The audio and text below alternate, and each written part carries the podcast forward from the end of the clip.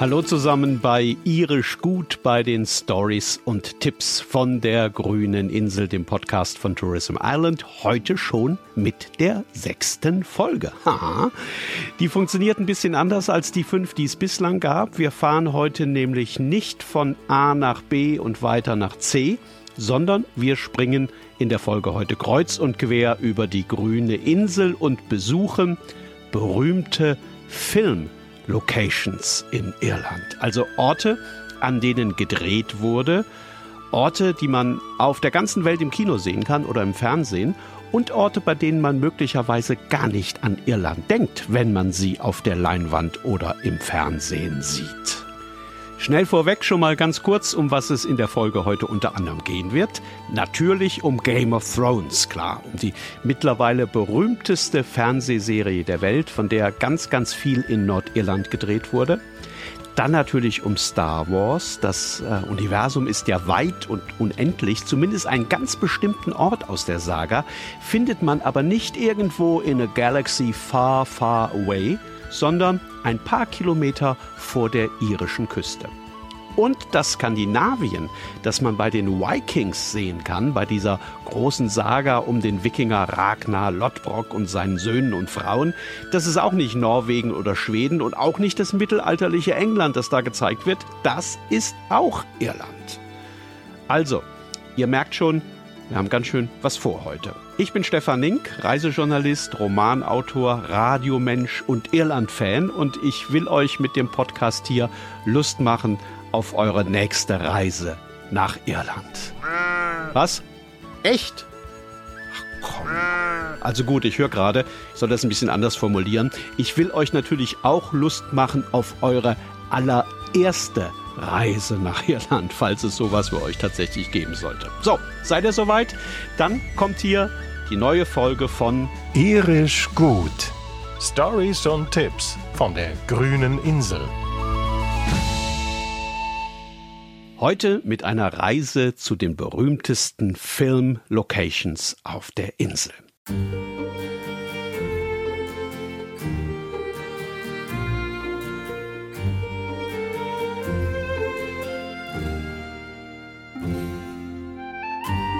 Könnt ihr euch an die Podcast-Folge erinnern, in der es um den Wild Atlantic Way im Westen der Insel ging? Da sind wir jetzt nochmal unterwegs und zwar ziemlich weit im Süden, am Ring of Kerry, im kleinen Hafenort Port McGee, gleich gegenüber von Valentia Island, wo die Boote ablegen, mit denen man rüber nach Skellig Michael fahren kann, auf diese Klosterinsel draußen im Meer. In diesem Port McGee gibt es am Hafen einen Pub des Moorings. Und in diesen Pub kamen vor ein paar Jahren ein paar Amerikaner und stellten viele merkwürdige Fragen. Also die wollten zum Beispiel wissen, wie viele Hotels es im Ort geben würde, wie viele Bed and Breakfasts, wie viele Zimmer man sonst noch dazu buchen könnte und wie das Wetter im Sommer eigentlich da draußen sei und ob man problemlos nach Skellig Michael hin und zurück fahren könnte. Jetzt kommen natürlich öfter Amerikaner nach Port McGee und die stellen auch öfter merkwürdige Fragen. Die Besucher vor ein paar Jahren aber, die kamen den Leuten im Pub irgendwie verdächtig vor. Also haben die mal nachgefragt, warum die Amerikaner das denn alles wissen wollten. Und die haben dann ganz komisch rumgedruckst und haben, ach ja, hm, hm. und am Ende haben sie verraten, sie kämen von einer Filmfirma, die drüben auf Skellig Michael auf dieser Insel eine Doku über den Papageientaucher drehen wollte. Die kennt ihr, oder? Die Papageientaucher. Das sind diese Seevögel mit den viel zu großen Schnäbeln in diesem Kreisch-Orange.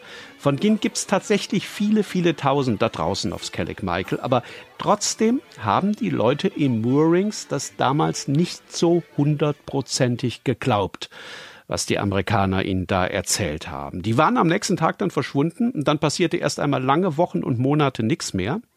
Aber dann, dann ging es von einem Tag auf den anderen rund im sonst so kleinen und beschaulichen Port McGee. Da stellte sich nämlich heraus, dass die Naturfilmer, tatsächlich keine Naturfilmer gewesen waren, sondern Location Scouts für Star Wars. Also Leute, die im Auftrag der Filmfirma nach geeigneten Drehorten Ausschau halten. Und so einen Drehort hatten sie gefunden.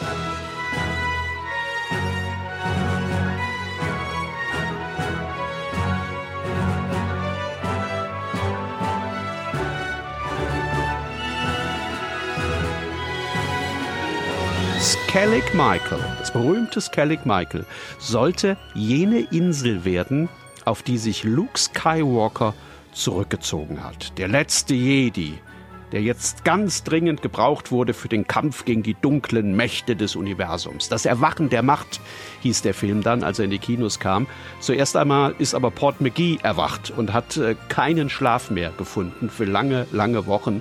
Über 100 Leute vom Film rückten in den kleinen Ort ein wo natürlich jeder der Einwohner ein Stillschweigeabkommen unterschreiben musste, damit nichts von den Dreharbeiten irgendwie nach außen dringen konnte. Und weil man befürchtete, dass doch irgendwo ein Leck auftauchen könnte, also dass doch irgendwer irgendwem was erzählen würde und anschließend dann 5134 Fans den Ort stürmen würden, um ein Foto mit Luke Skywalker zu ergattern oder eins mit Yoda, Deswegen erklärte die irische Marine eines Morgens den Küstenabschnitt kurzerhand zum Sperrgebiet und ließ da draußen vorsichtshalber auch mal zwei Schiffe aufkreuzen um klarzumachen, dass das eine ernste Sache war.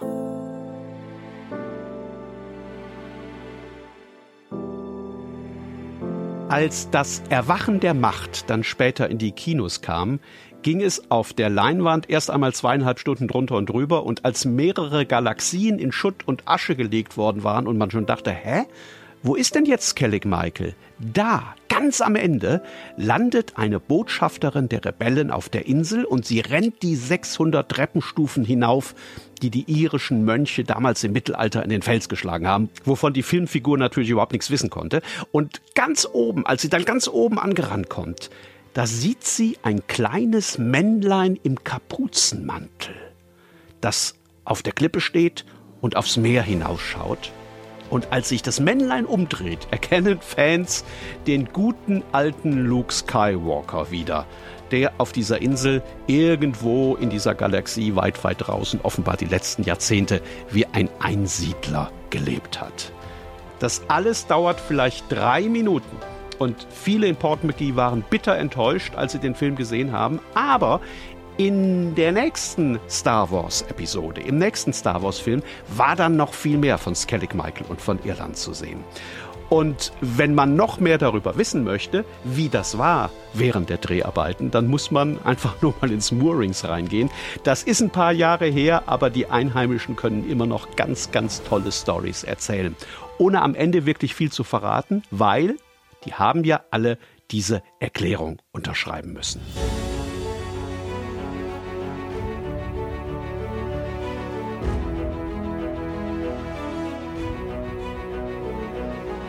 So, und jetzt zischen wir mit dem Sternenkreuzer einmal quer über die Insel und landen in Nordirland, und zwar in Strangford. Da gibt es einen ebenfalls sehr berühmten Pub mit angeschlossenem Hotel, das Cool Inn. Und das war vor ein paar Jahren die Unterkunft der Hauptdarsteller aus Game of Thrones, wenn an diesem Teil der Küste gedreht wurde. Game of Thrones ist ja ein unglaublicher Erfolg gewesen und äh, möglicherweise haben seine Macher das auch von Anfang an geahnt und deswegen sehr, sehr viel Geld in die Suche nach den besten Drehorten gesteckt. Wir haben die in Kroatien gefunden, auf Island, in Spanien, in Marokko, aber nirgendwo gab es so viele Drehorte für die Serie wie in Nordirland.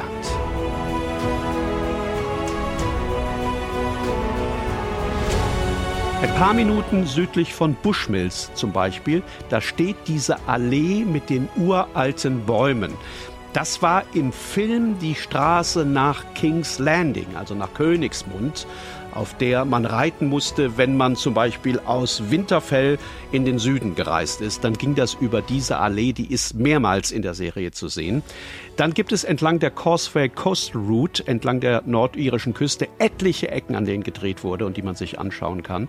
Und wenn man da gerade unterwegs ist, dann kommt man irgendwann nach Glen Arm und da kann man den Goldschmied besuchen, der die Kronen und Ringe und Broschen für die Starks und die Lannisters und die Targaryens geschmiedet hat. Also für Game of Thrones Fans gibt es unglaublich viel zu sehen auch wenn man an manchen Stellen so ein bisschen die Augen kneifen muss und links und rechts ausblenden muss, um die Landschaften aus der Serie wiederzuerkennen, da wird dann halt doch sehr, sehr viel am Computer nachgearbeitet, äh, was ja auch ganz gut ist. Sonst müsste man in jedem Moment mit dem Auftauchen der Drachen rechnen.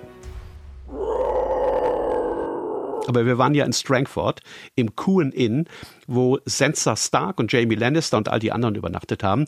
Im Pub haben die einen gewaltigen Helm von den Dreharbeiten stehen. Der steht da auf dem Dresen. Den hat The Hound gleich in der ersten Folge getragen. Das war dieser riesengroße Typ, der, der, der irgendwann mal auch mal äh, Leibwächter von Sansa Stark geworden ist. Der hatte den an. Das ist gleich irgendwie in den ersten Minuten der ersten Folge. Der steht da und den kann man sich nach ein paar Pints Guinness mal aufsetzen und anschließend probieren, ob man ihn wieder vom Kopf runterbekommt. Also es ist ein großer Spaß.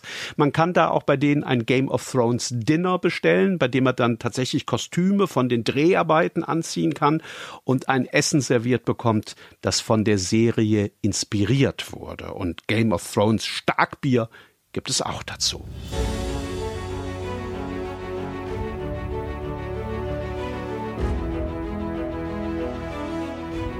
Der Grund, weshalb dieser kleine Ort zeitweise das Hauptquartier der Filmleute war, der liegt nur ein paar Meilen entfernt. Das ist Castle Ward. Das ist der Ort, der im Film Winterfell war, also die Heimat der Starks.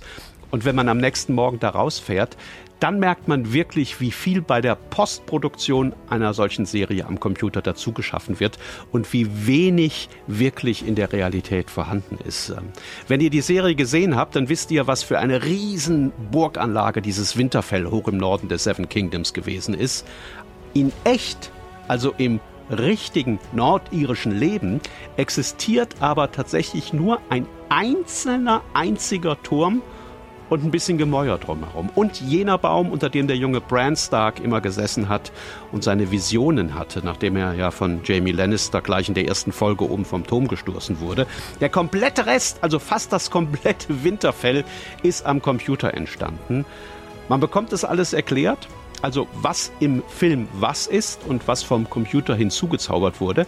Und das fand ich unglaublich faszinierend, weil man in solchen Momenten immer merkt, mit welchen Tricks einen die Filmemacher an der Nase herumführen, aber auch verzaubern können. Und dann, dann geht es zum Bogentraining. Das kann man nämlich auch machen auf Castle Ward. Und das war mein ganz persönliches Highlight. Man muss sich bei diesem Training nämlich vorstellen, man werde für die Nachtwache ausgebildet. Und man müsse Dienst auf der Mauer oben im Norden tun. Und draußen vor der Mauer kommt diese fiese Armee aus Untoten anmarschiert. Und dann steht man da und hat zum ersten Mal in seinem Leben einen Flitzebogen in der Hand. Und der Ausbilder ruft immer, Spannen! Zielen! Schießen!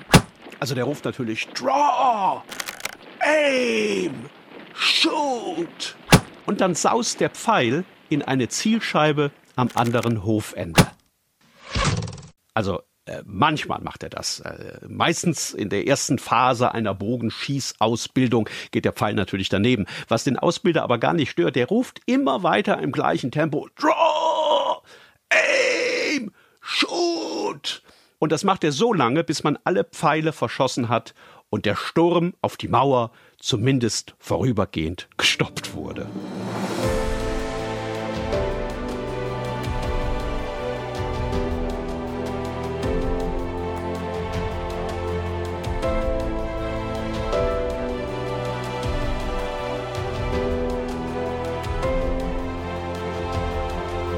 Mit Game of Thrones könnte man eine komplette Irlandreise füllen. Da gibt es mittlerweile ganze Bücher drüber. Und demnächst soll auch noch eine große, tolle Ausstellung dazu kommen in den Linen Mill Studios südlich von Belfast. Und sowieso wird ja gerade am Prequel gearbeitet. Ne? Also es gibt keine Fortsetzung im Sinne von, was anschließend geschah, sondern das wird wie bei Herr der Ringe und dem Hobbit gemacht, was davor geschah. Dieses Prequel heißt äh, House of the Dragon, also Haus des Drachens, wird wieder eine ganze Serie und auch für die wird in Nordirland gedreht. Und wo wir gerade bei Serien sind, auch die Vikings sind ja zum größten Teil in Irland gefilmt worden. Die Serie kennen ja auch viele. Das ist diese Saga rund um den Wikinger Ragnar Lodbrok und seine Familie aus Kattegat in Skandinavien, von wo aus der ab der ersten Staffel zu Eroberungsfahrten aufbricht. Viele der Landschaften, die in dieser Serie zu sehen sind, sind irische Landschaften. Da wurde gedreht vor allem in den Wicklow Mountains südlich von Dublin und das ist ja eine Gegend, wer da schon mal war, weiß das, die sieht tatsächlich stellenweise noch so aus wie damals im 8. oder 9. Jahrhundert. Mit vielen alten, knorrigen Bäumen, mit dichten Wäldern und mit diesen wunderschön moosbewachsenen Felsen. Das sieht ganz, ganz toll da aus und man kann sich da ganz schnell zurückversetzen in die Vergangenheit. Was ich so toll finde an den Vikings, das war ja tatsächlich so.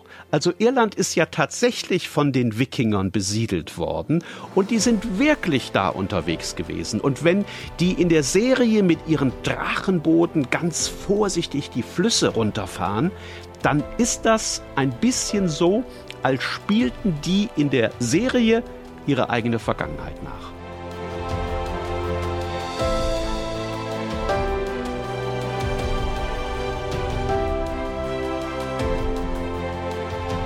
Es gibt natürlich noch endlos mehr Filme, die in Irland gedreht wurden und natürlich auch endlos mehr Locations, die man besuchen kann. Ich zähle einfach noch mal so ein paar auf, die mir gerade einfallen. Für The Guard, ein Iris sieht schwarz, toller Film. Da ist die Crew damals nach Connemara gereist. P.S. I Love You, das ist teilweise in Wicklow gedreht. The Fall in Belfast. Die Derry Girls in ja, das ist schon klar, ne? Und äh, Braveheart mit Mel Gibson, das spielt zwar in Schottland, die Burg, die man da aber sieht, das ist Trim Castle im County Meath. Also, es mag meistens ganz was anderes draußen draufstehen, Kattegat zum Beispiel oder Westeros oder die Highlands. Am Ende ist dann doch immer Irland drin. Und das finde ich, das ist eine ziemlich tolle Nachricht. Irisch gut. Stories und Tipps von der grünen Insel.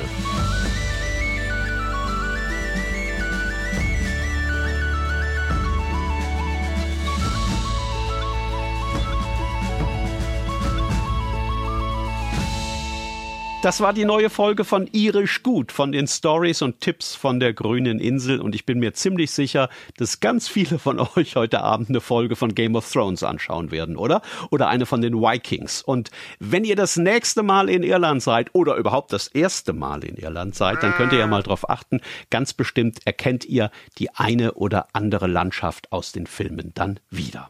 Wir haben wie immer noch ganz viele Infos in die Show Notes geschrieben. Könnt ihr ja mal reinschauen, wenn ihr Lust habt. Und hören könnt ihr demnächst auch wieder was. Die nächste Folge von Irisch Gut von den Stories und Tipps von der Grünen Insel.